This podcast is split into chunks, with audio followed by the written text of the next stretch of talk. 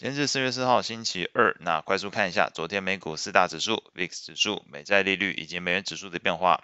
标普百指数上涨零点三七 percent，道琼工业指数上涨零点九八 percent，纳斯达克指数下跌零点二七 percent，费半指数下跌零点九四 percent，恐慌指数 VIX 下跌零点八 percent，收在十八点五五。美国十年期公债利率下降七点五个基点，来到三点四一五 percent。美国两年期公债利率下降九点二个基点，来到三点九七 percent。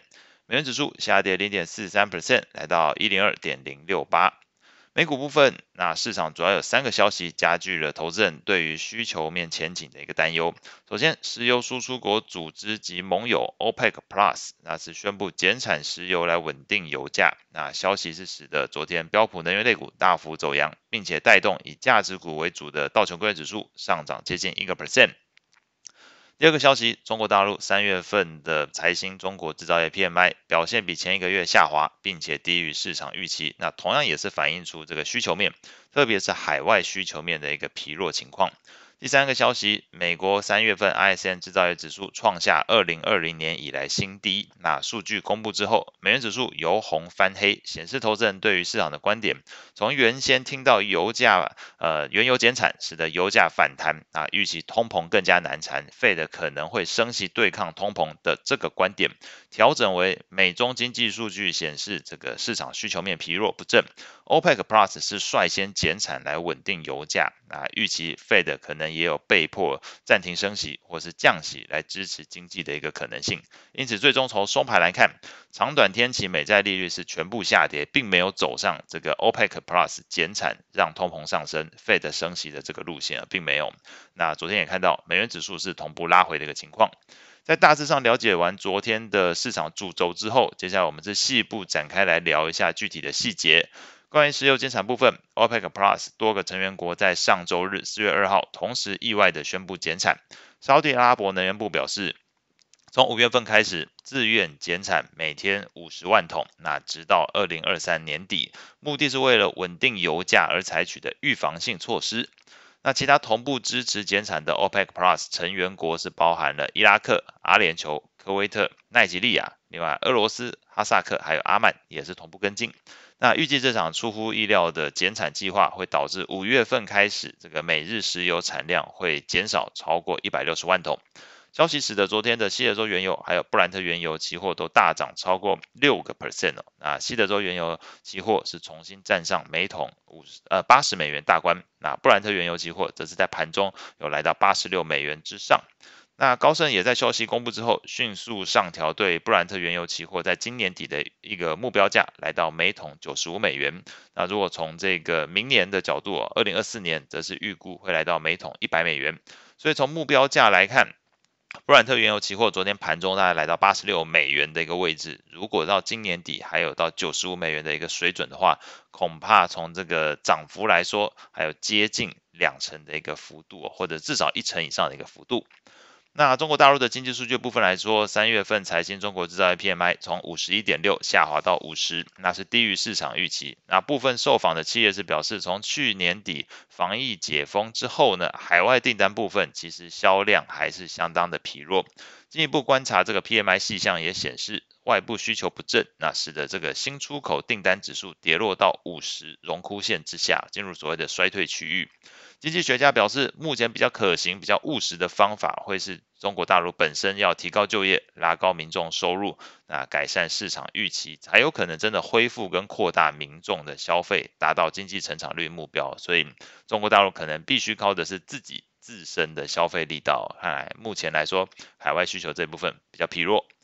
美国经济数据的部分来说，三月份的 ISM 制造业指数不仅比前一期又进一步下滑，来到了四十六点三，同时也低于市场预期。那细部来看，新订单指数、制造业的就业指数，还有制造业本身的物价指数都持续放缓，并且处在衰退的区域。整体的数据都显示出来，美国经济衰退情况比市场预期更快。那整个数据公布之后，也让市场对于 Fed 的升息预期转弱。那这个美债利率跟美元指数昨天都是下跌的。从类股的表现上来看，标普十一大类股昨天涨跌互见，那同时也有从科技股轮动出去的一个情况。那涨幅超过一 percent 的类股只有两个，分别是能源跟健康照护。那前面当然是跟油价有关，后面健康照护则是跟整个市场防御心态比较相关哦。唯四下跌的类股，则是包含了房地产、非必需消费、公用事业，还有科技类股。不过这边强调一下，科技类股昨天是下跌零点一六 percent，所以调节的情况没有那么严重。那当然跌幅比较重的，或是在这个非必需消费跟房地产。那关于非必需消费的部分，大家会提到特斯拉。那这边先讲一下尖牙股表现部分来讲，同样是涨跌互见。通讯巨头表现比较强，昨天 Netflix、Google 跟脸书涨幅都在零点五 percent 之上。跌幅最大的是特斯拉，下跌也有六个 percent 以上。那主要是受到第一季交车量成长率低于市场预期，拖累股价重挫六点一二 percent。西部来看这这个消息哦，那特斯拉昨天是公布，截至三月底第一季。